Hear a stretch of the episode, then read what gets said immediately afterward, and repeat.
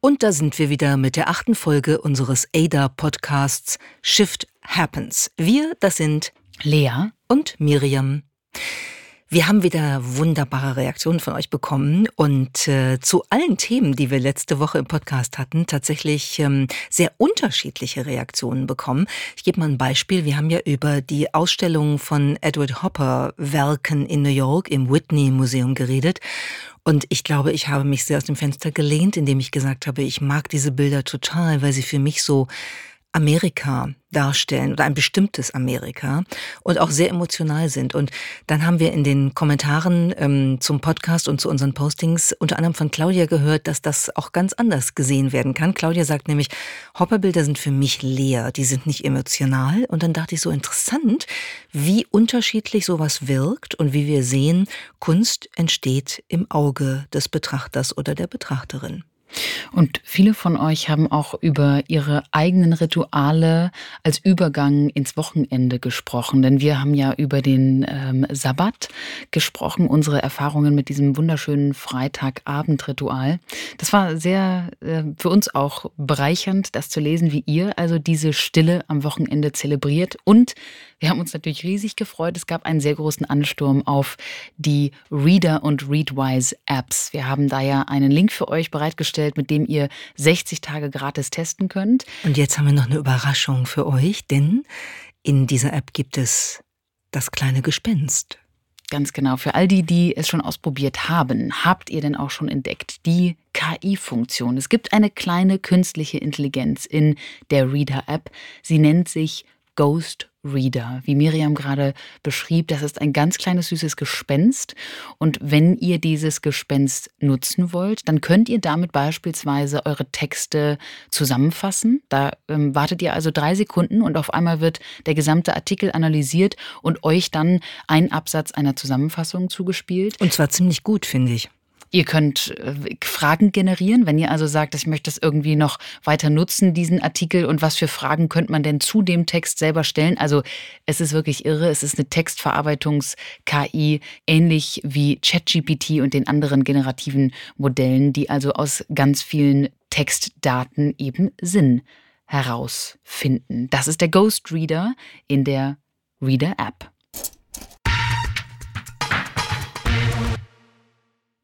Wir waren letzten Freitag ja bei der Lit Cologne und da hast du auf der Bühne in einem Live-Gespräch für den Podcast Hotel Matze mit Matze Hilscher gesprochen und hast auf seine Frage hin, was wir Menschen eigentlich in der Zukunft überhaupt noch sein werden in diesem Zeitalter von Maschinen, hast du den wunderschönen Satz gesagt, wir werden das Okapi der Zukunft.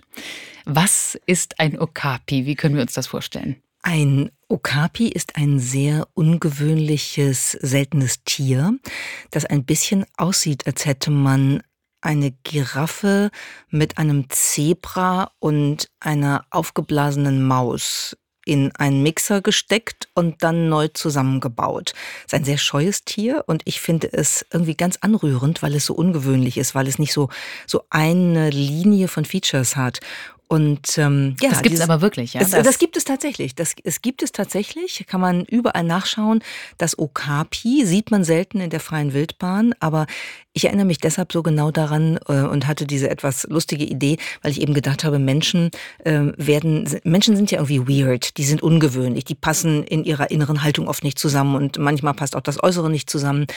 Ganz anders als Technologie, die immer mehr gestreamlined ist an vielen Stellen und deshalb, vielleicht ist das sowas, dass wir das Okapi der Zukunft sind, einer Zukunft, die immer mehr durch künstliche Intelligenz geprägt wird und wir sind so ein bisschen zusammengestückelt, aber das macht uns irgendwie auch ganz schön. Das war so die Grundidee, die ich dabei hatte.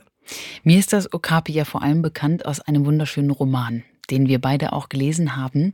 Denn das Okapi spielt eine große Rolle in dieser Geschichte. Geschrieben wurde sie von Mariana Lecki. Mariana Lecki ist eine der erfolgreichsten Autorinnen der deutschen Gegenwartsliteratur und ihr und eines ihrer bekanntesten Bücher, das heißt Was man von hier aus sehen kann. Das stammt aus dem Jahr 2017. Damals war dieser Roman dann 65 Wochen lang auf der Spiegel Bestsellerliste und der wurde jetzt verfilmt. Der läuft seit Ende letzten Jahres im Kino, verfilmt von Aaron Lehmann. Und wir haben nicht nur dieses Buch vor einigen Jahren wirklich extrem geliebt und haben uns da auch mit vielen Freunden auseinandergesetzt, ähm, was das alles bei uns ausgelöst hat sondern wir haben auch den Film sehr genossen. Und deshalb wollen wir das einmal mitbringen mit dem Okapi im Zentrum der Geschichte. Ja, weil das, ehrlich gesagt, ist das auch der Grund, äh, weil wir den Film gesehen hatten, ist mir das wahrscheinlich am Freitag eingefallen mit dem Okapi. Ich muss aber noch eine kleine Geschichte erzählen, die irgendwie lustig ist, weil, weil ähm, ich tatsächlich das Okapi, ich glaube, das kenne ich seit ich drei bin. Und wenn man sich jetzt fragt, warum, dann liegt das an einem Kinderspiel, das ich gehabt habe. Und zwar, das war ja früher nicht so äh, Hochtechnologie wie heute. Ich hatte ein Spiel, da konnte man, da waren so Tiere abgebildet auf so einem Kasten und immer unter den Tieren war ähm, so, ein, so ein kleiner Metallknopf. Und dann leuchtete oben, wenn da Batterien drin waren, leuchtete ein Name eines Tieres auf und dann musste ich mit so einem kleinen Metallstöpsel den richtigen Metallknopf unter dem eben zugehörigen Tier drücken. Und da gab es dann Löwen und Elefanten und Giraffen. Es gab aber auch das Okapi. Und seitdem habe ich das nie wieder vergessen. Das ist irgendwie ganz süß, ne? Dass das sowas sich dann so früh in, in das Hirn einbrennt und dann auch bestehen in das Hirn einbrennt und dann auch bestehen bleibt.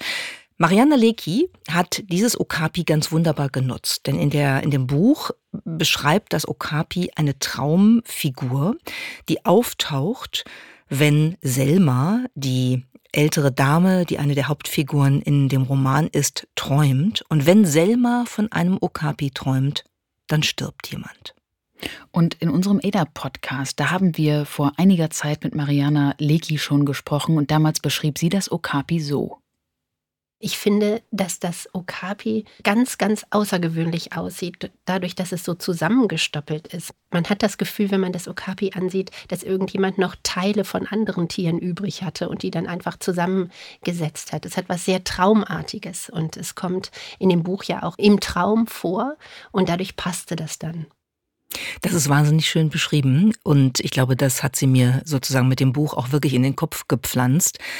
Und wer das Buch noch nicht gelesen hat, der, der sollte es lesen. Ich, ich kenne niemanden in meinem gesamten Bekanntenkreis, der nicht komplett begeistert von diesem Buch war und immer gesagt hat, das ist so schön und so anrührend. Und das ganze Kino hat geheult, als wir in dem Film waren. Und ein Teil für die Begründung, warum dieses Buch, diese Geschichte so viele Menschen berührt, ist ganz klar der Stil von Mariana Lecki, denn die schafft es so extrem sensibel, aber eben auch gleichzeitig sehr unterhaltsam, nicht nur Tiere, sondern auch Menschen und eine ganze Dorfgemeinde im Westerwald zu beschreiben.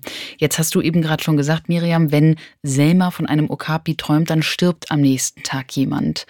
Und so schafft es Mariana Lecki auch genial zu beschreiben, was mit einer Dorfgemeinde passiert, wenn ein Tod bevorsteht, es aber noch komplett unklar ist, wer das denn sein möge. Das heißt also, wir erleben im Buch wie auch dann im Film eine wunderbare Szene, wo ein ganzes Dorf sich auf einmal, man muss sagen, komplett daneben benimmt, weil jeder und jede das Gefühl hat, es könnte jetzt heute der letzte Tag für ihn oder sie sein. Und dann stellt sich eben die Frage, was macht man denn dann? Welchen Liebesbrief schreibt man noch und welchen Streit möchte man entweder noch schlichten oder noch anfangen? Es werden Briefe in den Postkasten, äh, in den Briefkasten gestopft, es werden letzte Gespräche geführt, es werden Küsse ausgetauscht. Es ist wirklich sehr unterhaltsam zu realisieren was Menschen tun, wenn der Tod bevorsteht. Ja, das ist eine, eine wirklich schöne metaphorische Beschreibung, die in dem Buch traumhaft ist, aber ich finde auch im Film schön umgesetzt worden ist. Und man merkt ja sowieso, Mariana Lecki hat eine große Vorliebe für Menschen, die irgendwie Macken haben. Also für die realen Menschen, die eben auf dieser Welt rumlaufen, auf der wir auch rumlaufen.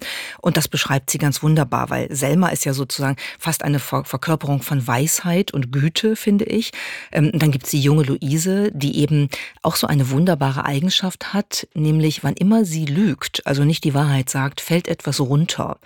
Und es gibt eine Szene in dem Buch und dann eben auch im Film, wo sie mit einem jungen Mann zusammensteht, den sie schon ziemlich gut findet und der jetzt aber zum Buddhismus konvertieren will, unbedingt. Und das natürlich nicht im Westerwald, sondern in Japan. Und dann sagt sie irgendwann zu ihm, noch nie habe ich jemanden so nicht geliebt. Und es stürzt ein ganzes Haus ein. Und ich finde das das, das ist so, das klingt jetzt vielleicht in der Beschreibung so klar, aber es ist so wunderbar metaphorisch, weil genau das ist ja so. Durch Lügen stürzt ganz viel ein. Äh, erstmal bei einem selber, aber oft auch bei anderen Menschen. Und das, das setzt sie um in einer Art des Erzählens, die einen wirklich fesselt. Ja, da sind wir wieder bei ihrer genialen Bildsprache. Das gibt's ja auch noch an einem anderen sehr, sehr bedeutsamen und schönen Punkt in der Geschichte. Da trauert die junge Luise nämlich um jemanden, der leider tatsächlich gestorben ist.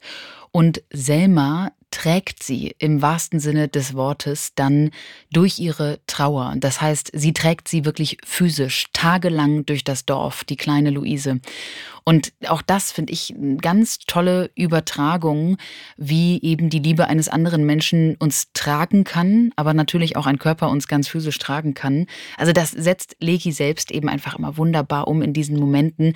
Und das jetzt so auf der Leinwand zu sehen, war auch wirklich ähm, sehr schön, weil, weil es ihre Sprache, die ansonsten im Buch sehr, sehr viel im Kopfe der Protagonisten und Protagonistinnen abgegangen ist, wirklich schön in die Bildsprache übersetzt hat. Du hast geweint während des Films. Oh, ich habe hart geweint, ja. Und Deine die Frau Nachbarin neben, oh mein Gott, auch, ja. die arme Frau neben mir, die kam nicht klar. Ja, ich fand ja. das süß. Matze Hilscher ähm, hat auch gesagt, als er den Film gesehen hat, hat er auch die ganze Zeit heulen müssen im Kino, obwohl er ihn sonntags morgens um elf angeschaut hat.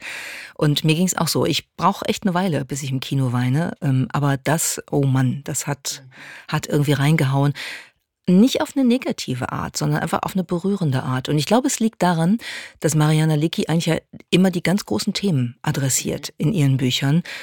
Die Liebe und den Tod. Was würden wir ohne Liebe tun? Ohne Liebe, die uns durchs Leben trägt. Du hast die schöne andere Metapher mit Selma, die Luise nach dem Tod des anderen Menschen trägt, beschrieben. Und was würden wir ohne den Tod tun? Weil diese, diese Aufruhr, die in dem Dorf dann plötzlich passiert, als Selma von einem Okapi geträumt hat und alle denken, sie sterben jetzt innerhalb von 24 Stunden, die ist ja auch sehr lustig. Weil da, da werden ja ganz viele ganz ehrlich. Ne? Und die ganzen Sehnsüchte kommen raus. Und zwischen der Liebe und dem Tod steht ganz schön bei Mariana Lecki im Vordergrund die Sehnsucht. Was ist, wenn ich also nicht den Schritt gehe und beispielsweise meine, meine Liebe gestehe, dass ich eben so für sie fühle, dann entsteht dadurch Sehnsucht, eine Sucht nach dem sich sehnen. Und das Schöne ist, dass auch in der gesamten Erzählart von Mariana Lecki so eine gewisse Sehnsucht steckt. Man hat beinahe das Gefühl, dass sie sich diese Menschen, die, das hast du vorhin schon gesagt, sehr skurril sind, aber eigentlich stinknormal. Wir kennen alle ähnliche Figuren in unserem Leben.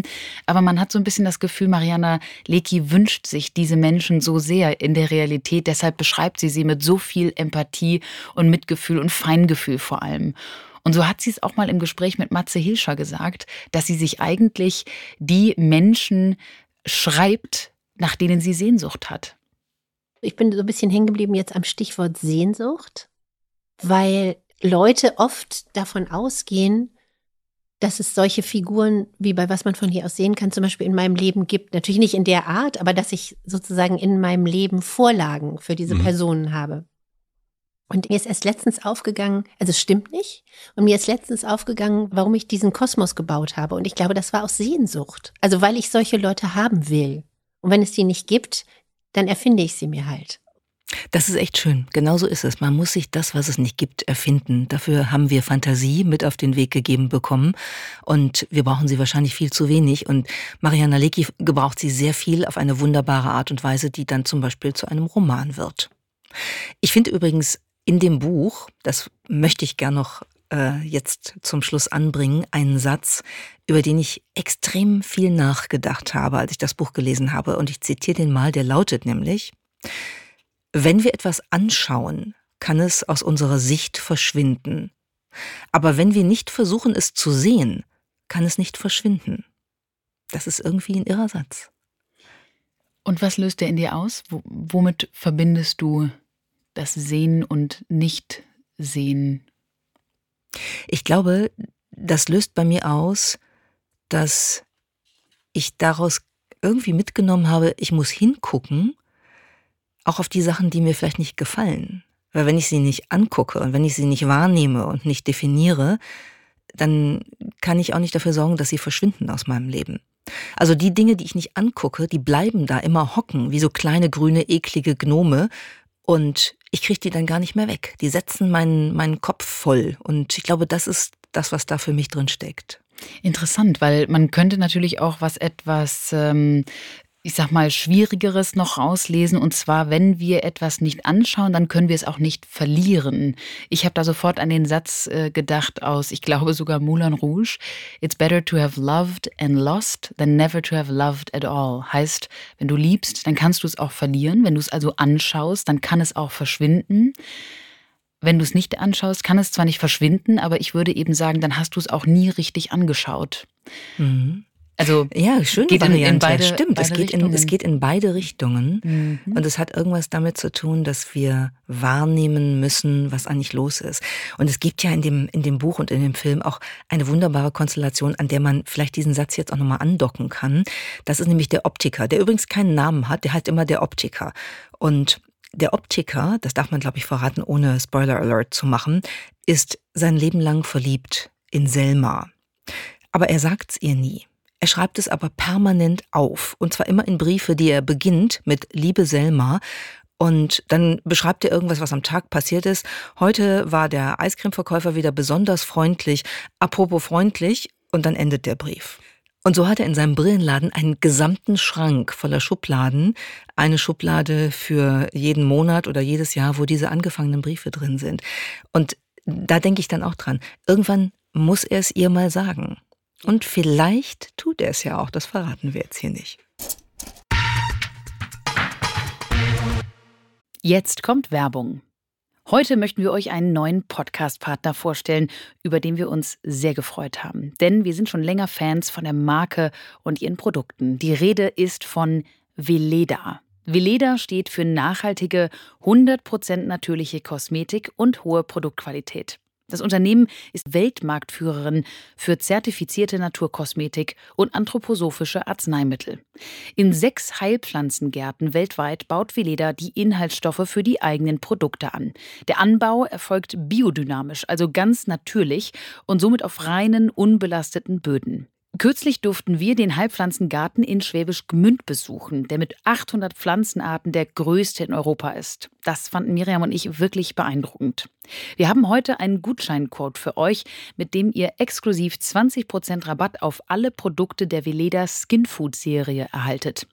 Diese Produktlinie ist besonders gut geeignet zu Jahreszeiten, in denen trockene Haut ein großes Thema ist und wird unter anderem auch von Make-up-Artists und Prominenten weltweit genutzt. Die Skinfood-Linie wird nun neu um die Tages- und Nachtpflege ergänzt. Sie kombiniert pflanzliche Inhaltsstoffe mit ikonischem Duft und schenkt trockene Haut Feuchtigkeit. Mit dem Code SHIFT erhaltet ihr bis zum 7. April 2024 20% Rabatt auf alle Skinfood-Produkte. Dieses Angebot ist nur auf veleda.de verfügbar und nicht kombinierbar mit anderen Rabatten. Also geht auf veleda.de und nutzt unseren Code SHIFT. Das war Werbung. Es gibt einen Kurs aus meiner Zeit in Harvard, an den ich mich wirklich immer und immer wieder erinnere. Und der hat sich mit etwas beschäftigt, was uns alle durch das Leben begleitet, was eine gewisse Wunderwirkung haben kann, aber was wir alle auch viel zu oft vernachlässigen. Und das ist der Schlaf. Ich hatte einen Kurs, der hieß eigentlich Emotion and Public Policy, also Emotionen und angewandte Politik. Und da ging es im Großen und Ganzen darum, wie wir Politik machen, wenn man eben unsere gesamte emotionale Konstitution mitbedenkt. Und eine riesige Rolle bei diesem Thema spielt der Schlaf. Und was für einen Einfluss Schlaf auf uns haben kann, darüber wollen wir jetzt ein bisschen sprechen. Denn du, Miriam, du hast ja auch schon ganz viel so im Bereich Self-Tracking ausprobiert, ne? ganz viele Selbstversuche und ähm, ganz viele Experimente, die du gemacht hast in diese Richtung. Ja, das stimmt. Ähm, ich habe mich dafür interessiert, weil ich erinnere mich, ich war 2010 äh, für, für ein Jahr in den USA und habe dann irgendwann in New York in einem Café gesessen und las das New York Times Magazine und da war eine Coverstory von Gary Wolf, die um dieses Self-Tracking ging, als total neuer, verrückter Trend, da begann das. Ne? Das ist also schon über zehn Jahre her. Und Gary Wolf äh, beschrieb eben in seiner Story das sorgsam verdrahtete, seltsam obsessive, ziemlich narzisstische Leben des sich selbst vermessenden Ichs. Das vergessen wir jetzt gleich mal wieder ganz schnell, weil wir natürlich alle nicht narzisstisch sein wollen, aber wir vermessen uns. Ja, wir, wir tragen Fitnessarmbänder, Fitnessuhren, die Apple Watch hat ganz viele Möglichkeiten, viele andere, die es gibt. Oder wir tragen einen Ring. Und darüber wollen wir ein bisschen sprechen, weil dieser Ring ist relativ neu auf dem Markt. Ähm, seit 2013 gibt es die Firma, die ihn produziert. Und der Ring heißt Aura, O-U-R-A, und ist ein Tracking-Ring, den man tatsächlich 24 Stunden, sieben Tage die Woche tragen kann, um die ja, Körperfunktionen wie Herzschlag, Herzfrequenzvariabilität, aber auch Tiefschlafphasen, Träumphasen, also REM-Schlafphasen, Wachphasen in der Nacht zu tracken, Aktivitätslevel zu tracken und damit ein Gefühl dafür zu bekommen, wie eigentlich der, der eigene Körper so tickt und wie er auch auf bestimmte Einflüsse reagiert, die man möglicherweise ja so behandeln kann, dass man zum Beispiel besser schläft, als man das manchmal tut. Schauen wir uns doch vielleicht äh, erst einmal an, warum ist denn der Schlaf eigentlich so wichtig? Und dann können wir mal gucken, was kann uns denn dieser Ring als ein Beispiel verraten über den eigenen Schlafrhythmus? Also erstmal ist wichtig zu verstehen, wenn wir schlafen, während wir schlafen, tun unser Körper und unser Gehirn dann doch noch viel mehr als einfach nur zu ruhen oder herunterzufahren. Unser Körper entsorgt währenddessen nämlich auch Abfallprodukte aus der Wachaktivität. Also das heißt, der repariert Gewebe, der sorgt für einen ausgeglichenen Hormonhaushalt. Da gibt es also zahlreiche Prozesse, die wirklich ablaufen, während wir schlafen. Und die sind so komplex und da gibt es so viele verschiedene Möglichkeiten, dass man wirklich sagen kann, ob wir eben ruhen oder nicht ruhen, hat einen riesigen Einfluss auf unsere emotionale Regulierung am nächsten Tag, auf unser Gedächtnis, auf unsere Stimmung.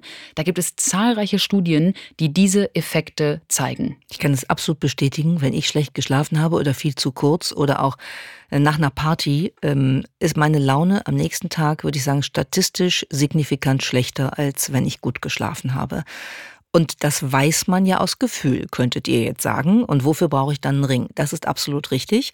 Man weiß es aus Gefühl, aber manche Dinge muss man sich auch klar machen. Also wenn Lea zum Beispiel eben beschrieben hat, dass der Körper repariert und dass er auch Überbleibsel von der Tagesaktivität abtransportiert, dann kann man sagen, was da im Gehirn beispielsweise nachts stattfindet, das ist wie eine Art Müllabfuhr. Und wenn diese Müllabfuhr nicht funktioniert, dann bleiben Stoffe übrig, die beispielsweise sehr äh, negativ förderlich sind äh, für Alzheimer-Erkrankungen.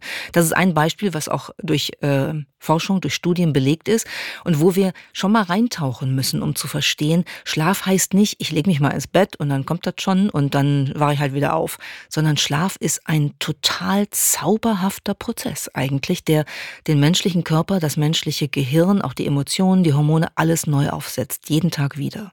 Ja, und nur mal um einen Fakt auch ähm, zu geben, der mich damals schon vor zehn Jahren äh, in Harvard total beeindruckt hat, der mir auch damals nicht aus diesem Kopf, der dann hoffentlich seitdem das ein oder andere Mal geschlafen hat, rausgehen wollte, ist die Tatsache, dass schon moderater Schlafentzug zu solchen Beeinträchtigungen führt, die mit Promille im Blut vergleichbar sind. Ganz konkret heißt das also, wenn wir nicht schlafen, ist das ein bisschen wie betrunken sein. Wer 24 Stunden hintereinander nicht schläft, also sprich einmal eine Nacht durchmacht, das haben wir alle mal irgendwie im Studium oder auch seitdem gemacht, der verhält sich wie jemand, der 1,0 Promille im Blut hat. Das fand ich damals vor allem übrigens im Kontext der Politik natürlich wirklich, genau. ich sage mal, negativ beeindruckend. Der Professor, mit dem wir damals drüber sprachen, der sagte ganz klar, stellt euch vor, wie viele Verhandlungen, wie viele wichtige Sondierungsgespräche und diplomatische Höhepunkte nach dem dritten Verhandlungstag und Nacht eben erst zustande kommen. Und dann können wir uns ungefähr vorstellen, in was für einem kognitiven Zustand diese Menschen sein müssen, weil sie eben zwangsweise wahnsinnig wenig schlafen. Ich erinnere mich zum Beispiel 2014, da war ich auf der Münchner Sicherheitskonferenz. Da kam die Bundeskanzlerin Angela Merkel gerade vom Minsk-Abkommen nach drei Tage Verhandlungsdurchnächtigung äh, eben an bei der Münchner Sicherheitskonferenz, fiel in den Stuhl neben Wolfgang Ischinger und man sah es der Frau an, dass sie eben wirklich auf absolutem Schlafentzug am Funktionieren war. Ich glaube, dass das zum Teil die Absicht ist, je nachdem, welche ähm, Verhandlungspartner da am Tisch sitzen, dass eben alles so in die Länge gezogen wird, dass alle Beteiligten irgendwann ermüdet und ermürbt, ermüdet und zermürbt sind. Und dann kommen Ergebnisse zustande, die man rückblickend vielleicht äh, auch nicht nur, aber auch damit mit diesem Schlafentzug erklären kann. Nun gibt es natürlich einige generische Tipps für jeder Mann, jede Frau, die mit einer gesünderen Schlafhygiene zu tun haben. Man hört das immer wieder, also beispielsweise warmes Duschen kurz vorm Schlafengehen, weil das dazu führt, dass dann der Körper die Temperatur so ausgleicht, dass man also relativ kühl schlafen kann. Das Zimmer selbst sollte kühl sein. Eine Schlafmaske kann helfen, weil tatsächlich jegliche Lichtzufuhr nicht sehr förderlich ist. Und natürlich ganz wichtig, haben wir schon oft gehört, regelmäßige Schlafzeiten. Wir können euch nicht sagen, was für einen Unterschied es macht. Und da kommen wir jetzt gleich dazu, wie wir das immer wieder jeden Morgen eben sehen können. Was für einen Unterschied es macht, wenn man eine relativ regelmäßige, äh, rhythmische Schlafensgehenszeit und Aufwachzeit hat. Ja, denn der Ring, über den wir jetzt ja sprechen wollen, der Aura-Ring, der das alles misst, der gibt einem äh, übergeordnet zwei Indikatoren jeden Tag. Das eine ist ein Readiness-Wert, wo es so um die Gesamtbefindlichkeit ähm, geht, die so zwischen 1 und 100 sein kann. Idealerweise ist sie eher Richtung 100 als Richtung 1 natürlich.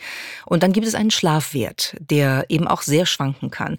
Und das war, glaube ich, der erste Einblick, wo ich gedacht habe, Ui, das ist interessant. Das habe ich trotz aller Beschäftigung mit Schlaf und Schlafdynamiken immer noch nicht so richtig verstanden gehabt. Nachdem ich den Ring eine Weile getragen hatte, habe ich gemerkt, die Zeit beispielsweise vor Mitternacht, wenn es gelingt, ins Bett zu gehen vor zwölf, ist wirklich Gold wert, weil der Erholungsschlaf, auch insbesondere der Tiefschlaf, der für den Körper so wichtig ist, eigentlich eher um diese Zeit stattfindet. Und wenn man immer weit nach Mitternacht ins Bett geht, dann ist der Anteil von Tiefschlaf eben automatisch reduziert und manchmal sehr gering oder auch zu gering.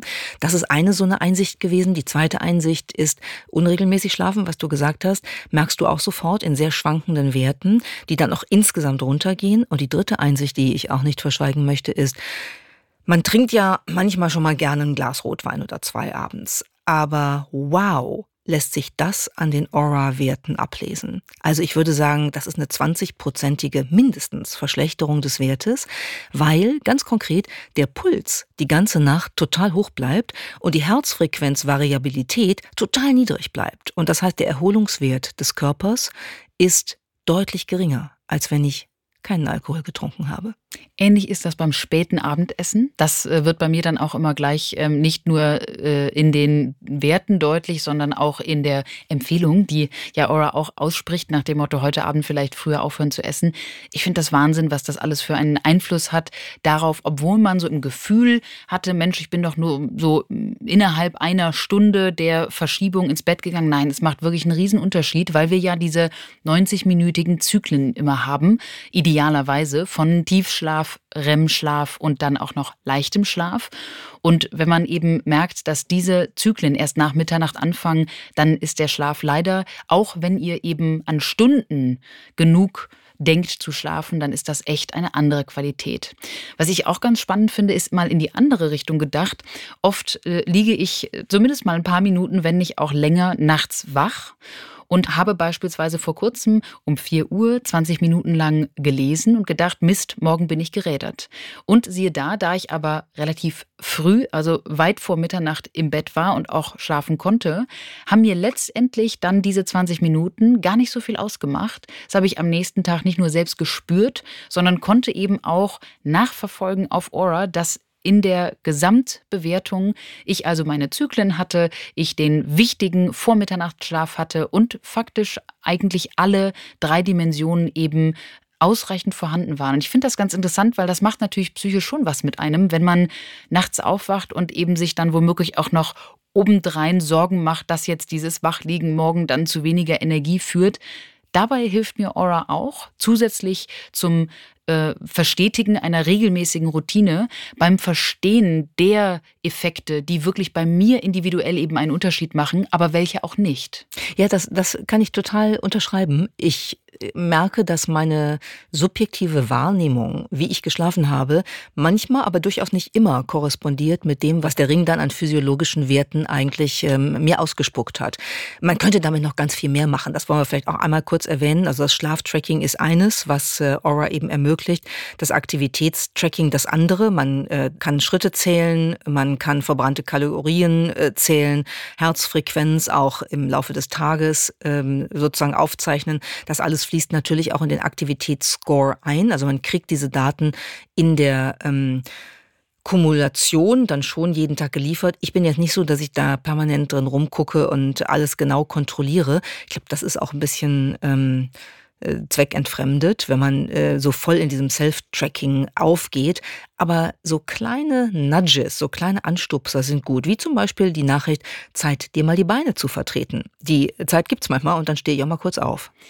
Und wir wollen natürlich auch dazu sagen, das kann man nicht nur mit dem Aura Ring. Es gibt natürlich ganz viele andere ähnliche Wearables, die euch solche Arten von Messungen und äh, Empfehlungen auch aussprechen können.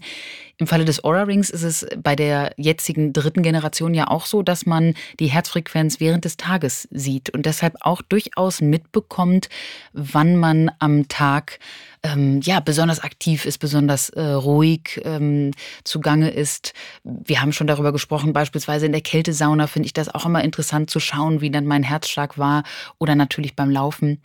Du hast aber auch mal eine ganz interessante Erfahrung gemacht, als dir dein Ring nachdem du ein wichtiges Interview auf einer Bühne geführt hast, tatsächlich eine etwas überraschende Nachricht überbracht hat. Ja, das war sehr lustig tatsächlich, weil die die Einschätzung dieser Dreiviertelstunde, knappen Stunde auf der Bühne war von Aura als Ruhephase angegeben. Also wie ein Nickerchen also, eigentlich. Also, also das und ich war wach, ja. Also ich kann es beschwören, es haben auch mehrere hundert Leute beobachten können, dass ich wach war, weil ich habe ein Gespräch geführt mit einem Gast und war durchaus auch davor ein bisschen aufgeregt. Wir verraten nicht, wer es war.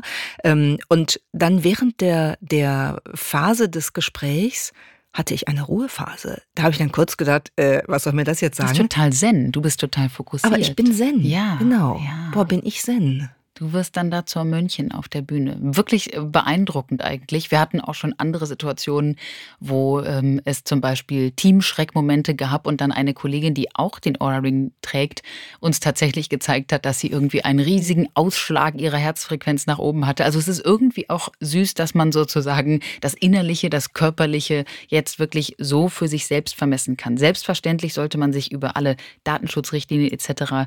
Ähm, nach den eigenen Präferenzen Gedanken Gedanken machen, denn ja, das sind sehr äh, intime eigene Daten, die dort eine Rolle spielen. Das sind Gesundheitsdaten, aber Aura ist ein finnisches Startup und ist demnach eben auch der DSGVO verpflichtet.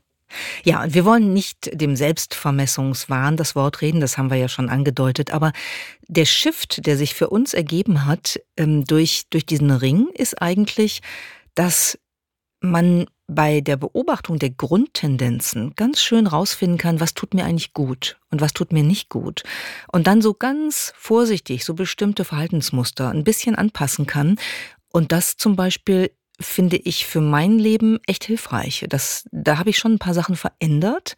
Das gelingt nicht immer, aber es gelingt sehr häufig. Und das merke ich daran, dass ich mich wirklich besser fühle. Jetzt kommt Werbung. Seit einigen Wochen teste ich einen Drink. Und zwar nehme ich abends, immer vor dem Schlafengehen, den Proceanis Kollagendrink. Warum? Denn nachts baut der Körper durch Kollagen seine Bindegewebstrukturen auf. Und Proceanis stärkt die Spannkraft meiner Haut und erhöht damit ihre Elastizität. Meistens gewinnen Kosmetikhersteller Kollagen aus Rinderhaut, nicht so Proceanis. Proceanis verwendet Kollagen aus der Haut des Kabeljaus. Der stammt aus zertifiziertem Fischfang in Norwegen. Der Vorteil daran, die Haut des Kabeljaus ist der menschlichen Haut so ähnlich, dass der Körper das Kollagen besonders effizient aufnehmen kann. Granatapfel und Acerola komplettieren den Drink und geben ihm einen fruchtig leckeren Geschmack. Für euer optimales Wohlbefinden in der Osterzeit hat Proceanis jetzt einen Osterrabatt für alle Shift Happens Hörerinnen und Hörer.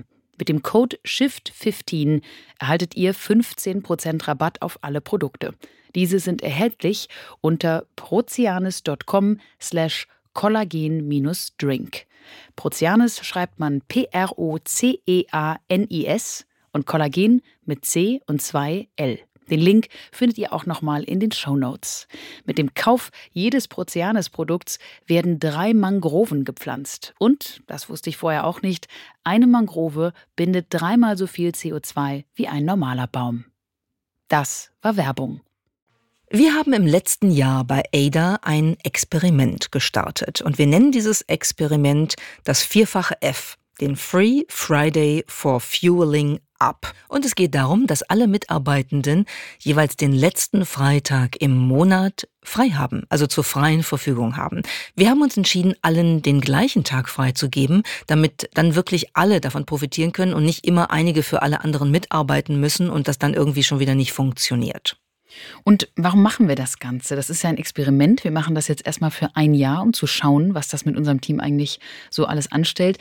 Und wir machen das, weil wir überzeugt sind, dass es für unsere Unternehmenskultur und vor allem die Zufriedenheit unserer Mitarbeiterinnen und Mitarbeiter wirklich gut ist, dass uns das gut tut. Und da wollten wir mal ein paar dieser Überlegungen mit euch teilen, denn das war natürlich ein Shift, ein Wechsel unserer Kultur auch. Und ähm, das ist jetzt etwas, was wir also begleiten in diesem Ausprobieren und dann mit euch mal schauen wollen, äh, was das mit unserem Team und der Arbeit macht. Also zum einen können diese freien Freitage einmal im Monat selbstverständlich die sogenannte Work-Life-Balance verbessern, weil es eben einmal im Monat faktisch ein Dreitages-Wochenende gibt. Das heißt also, an diesem Tag haben die Mitarbeitenden mehr Zeit für sich selbst, für Freunde, für Familie, für Hobbys. Und wir haben bis jetzt schon gemerkt in den letzten wenigen Monaten, dass das wirklich die Motivation enorm stärkt, weil man sich eigentlich über dieses Dreitageswochenende immer wieder neu freut, weil es ganz klar ist, dass das nicht selbstverständlich ist, dass das nicht als gegeben angenommen wird und deshalb wird sich darüber extrem gefreut. Und ich finde ja, dass fast das Schönste an diesem äh, freien Freitag, dass das so eine Art Überraschung ist, jedes Mal wieder. Also mir geht das eigentlich immer so, ähm, es gibt ja den Spruch, ähm, Samstag ist der neue Sonntag, ne, weil man Sonntag sowieso immer schon wieder arbeiten muss und sich auf die neue Woche vorbereiten muss. Und wenn man diesen freien Freitag hat, dann ist das schon mal, dann ist der schon mal ungewöhnlich, weil ja auch irgendwie mehr los ist als am Wochenende sonst und so. Und man merkt, ich muss jetzt aber nicht arbeiten. Und dann kommt der Samstag, der sich dann ein bisschen wie Sonntag anfühlt. Und am Sonntag denkt man, was ist denn jetzt los? Das ist der, jetzt ist ja erst Sonntag. Und diese äh, absurde äh, Erkenntnis habe ich doch immer mal wieder, ähm, weil, weil diese Rituale und Rhythmen halt bei uns so eingeprägt sind und eingeübt sind, dass das wirklich schön ist, wenn man dann dieses plötzliche Glücksgefühl erlebt, heute ist auch noch frei. Und das ist etwas, was, glaube ich, was mit uns allen macht. Ich hatte übrigens ähm, gesehen, dass auf LinkedIn ähm, Kevin Bruns dazu was Schönes kommentiert hat. Er hat nämlich gesagt, er könne sich vorstellen, dass ein solcher Tag, der dann quasi vom Unternehmen vorgeschrieben wird, eine ganz besonders große Magie für jeden Einzelnen mit sich bringt und vielleicht sogar größer, als es ein einzelner Urlaubstag sein kann, weil das ja ein Geschenk ist, was dann eben für alle kommt und man das dann auch als solches wie so ein, wie so ein staunendes Kind immer mal wieder empfindet. Und weil er nicht untergeht unter vielen anderen Urlaubstagen, sondern eben dezidiert immer vor dieses Wochenende gesetzt wird. Naja, und wir haben auch wirklich letztendlich gesehen, wozu unsere Mitarbeitenden diesen Tag nutzen. Das ist total beeindruckend. Wir haben das ähm, dann vom Team inspiriert, so gemacht, dass wir auf Slack einen äh, Kanal haben, wo der oder die möchte tatsächlich Fotos teilen kann von diesem Tag. Und das haben sehr, sehr viele Mitarbeitenden gemacht. Da stellte sich dann also heraus, wir haben tolle Fotografinnen und Fotografen im Team. Wir haben eine sehr große Naturverbundenheit. Es kamen Fotos äh, am See und zwar in vielen verschiedenen Ländern und im Wald und auf dem Fahrrad. Wir haben ganz offensichtlich Backkünste im oh, Team. Also ja. Es war wirklich sehr interessant zu sehen, dass einige den sehr aktiv nutzten, weil sie auch gesagt haben, ich möchte diese extra Stunden jetzt ganz bewusst eben aktiv nutzen. Und andere haben ihn zur, zur puren Entspannung und ähm, in einer ganz gelassenen Haltung genutzt. Irgendwie schön zu sehen, dass unser Team da so divers ist. Was hast du eigentlich gemacht an den 4F Fridays? was du sonst nicht hättest machen können? FFFF. Ich habe zum einen mal Dinge erledigt, die man ja so unter der Woche oft nicht erledigt bekommt, die dann aber dadurch auch sehr viel entspannter waren. Also mal als Beispiel, ich war beim Friseur. Das ist natürlich herrlich, wenn man das nicht irgendwie nach der Arbeit hetzend äh, machen muss, sondern da auch mal wirklich entspannt sitzen kann. Das fand ich sehr, sehr schön. Ich habe gelesen. Ich habe ähm, ein, ein sehr, sehr schönes Buch beim letzten FFF gelesen, von vorne bis hinten durch, was ich ja liebe. Und ich war sehr viel draußen. Ich war spazieren, ich war laufen. Also ich würde sagen, ich habe den auch eher sehr aktiv genutzt und hatte aber definitiv in jedem Monat bis jetzt diesen wunderbaren Illusions- und dann Überraschungseffekt, ähm, dass man sich faktisch über den Sonntag dann irre gefreut hat. Und du? Ja, ich glaube, das ist durchaus ähnlich. Ich war, glaube ich, jetzt parallel nachgedacht, bei jedem FFFF beim Friseur bislang. Auch jeden Monat? Oder? Was interessant ist, weil ich wusste gar nicht, hm. dass ich so oft zum Friseur gehe. Das muss ich nochmal nachprüfen. Und was ich auch unheimlich schön finde, ist, selbst wenn ich dann vielleicht sogar ein bisschen was machen muss oder so, wenn der Tag anfangen kann und, und man nicht sozusagen mit Schlag 7 Uhr oder so geduscht und angezogen und ready sein muss und äh, dann loslegen muss, sondern wenn man dann so ein bisschen rumhängen kann im Schlafanzug mit Musik und einem Tee und ein bisschen rumlesen und sich so ein bisschen treiben lassen kann, dieses Gefühl ist für mich total entspannend und das mache ich dann auch. Wir ziehen also das Fazit. Wir bieten unserem Team mit diesem FFFF ganz viel Vertrauen natürlich und auch Flexibilität, weil wir schenken ihnen ja in gewisser Weise diese zwölf Tage. Und wir erwarten natürlich umgekehrt auch ein hohes Maß an Engagement und an Verantwortungsbewusstsein auf der Arbeit. Aber wir haben bis jetzt wirklich eine sehr positive Erfahrung damit gemacht, denn es wird als absolutes Geschenk wahrgenommen. Und wenn diese Gleichung dann aufgeht, dann wissen wir, ist das Ergebnis auch mehr als einfach nur eins und eins. Miriam, am kommenden Wochenende wird ja wieder ein großer Filmpreis verliehen. Welcher Name kommt dir da in den Sinn? Oscar. Oscar, ganz genau. Denn es wird am Sonntag in den USA wieder der Oscar verliehen. Wenn du jetzt mal zurückdenkst, ich gebe dir eine Zahl, die zweite würde ich gerne von dir geschätzt wissen die Zahl 1929, das ist nämlich das, ähm, das erste Jahr, in dem der Oscar verliehen wurde, die gebe ich dir. Und rate doch bitte mal, wie viele Oscars seitdem vergeben worden sind. Wir wissen alle, es sind jedes Jahr mehr als nur der eine, denn es gibt ja viele Kategorien. Aber wie viele schätzt du sind seitdem vergeben worden? Also meine Güte, ähm, ich weiß ja auch nicht, 29, das heißt, die Oscarverleihung hat ja wahrscheinlich jedes Jahr stattgefunden. In Kriegsjahren Sehr hat sie nicht stattgefunden. Das heißt, wir rechnen mal so 70, 80 Jahre mal, Gott, wie viele Kategorien? Ähm, 1000. Not bad. Also es sind 3140. Oh, also komm, not bad. Na, also ich hätte ja mit meinem Schätz-Selbstbewusstsein, wie du weißt, hätte ich gesagt 17.000. Du kennst mich ja. Wie war das bei den Spotify-Liedern? Also 3140 Oscars wurden seit 1929 vergeben.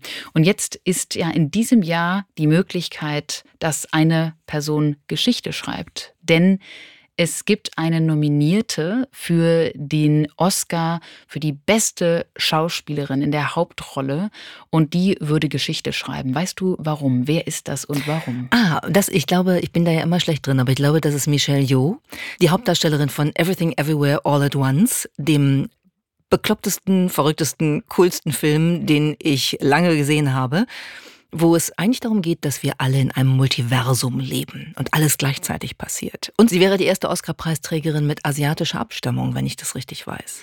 Fast ganz genau richtig. Sie wäre tatsächlich die erste chinesischer Abstammung, wenn sie denn gewinnt. Denn die erste Nominierung für eine Dame mit äh, asiatischen Wurzeln, die gab es schon 1936. Die hatte aber südasiatische Herkunftswurzeln. Und daher wäre Michelle Yeoh, wenn sie wirklich gewinnt, denn das hat die damalige Nominierte auch nicht, dann wäre das wirklich phänomenal.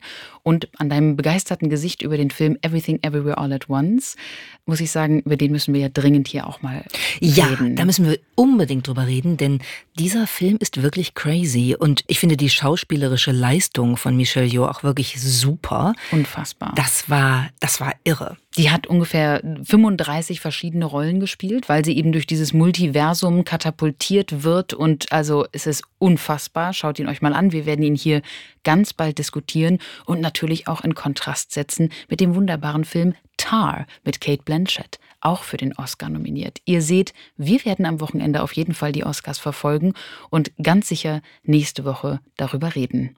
Wir freuen uns sehr, dass ihr jetzt auch wieder dabei wart und sind natürlich ganz gespannt auf eure Reaktionen, ganz besonders im Shift Happens Club auf LinkedIn, aber gerne auch per E-Mail, per Tweet, wie auch immer es euch lieb ist. Bis nächste Woche.